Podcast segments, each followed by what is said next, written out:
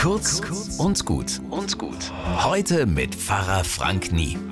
Heute gibt's die Zeugnisse in den Schulen. Da stehen dann Noten und Bemerkungen, wie gut ist dieses Kind, dieser Jugendliche durch die Prüfungen gekommen. Im Vergleich mit den anderen natürlich. Alles wird da bewertet. Mathe, Musik, Chinesisch und Kunst. Und natürlich verglichen. In Mathe bin ich besser. Öfters erzählen mir Leute, wie die Schule ihr Selbstwertgefühl bestimmt hat. Schlechte Noten, ich genüge nicht, ich bring's nicht. Musik und Mathe oder Sport liegt mir nicht. Das muss gar nicht stimmen, wird aber ein Leben lang weiter geglaubt. Und gute Noten, das beflügelt. Ich bin jemand, hey, ich hab's drauf. Und später Karriere gemacht, du bist wer. Im Beruf einfach so mittel, hm, ja.